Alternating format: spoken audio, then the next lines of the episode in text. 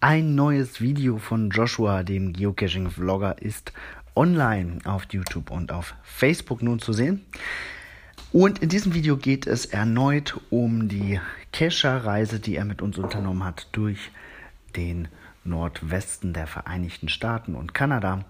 Und auf dieser Reise wurde unter anderem auch besucht The Original Stash.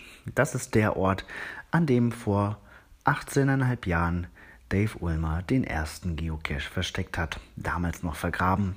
Bereits am nächsten Tag wurde der Cache auch erstmalig gefunden.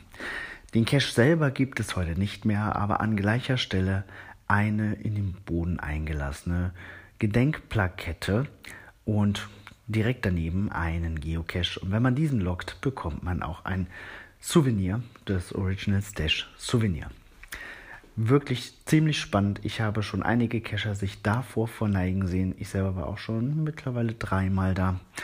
Und es ist schon spannend zu sehen, wo dieses Hobby seinen Ursprung genommen hat und wie es sich von da aus in die Welt verbreitet hat.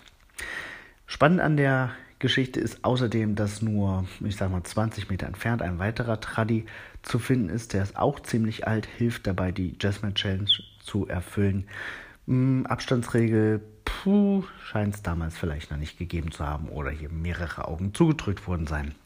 Auf jeden Fall zwei seltene Punkte, einer mit Souvenir an einem geschichtsträchtigen Ort. Könnt ihr euch im Video anschauen. Ich verlinke das natürlich. Ich wünsche dir eine tolle Woche. Bis bald im Wald.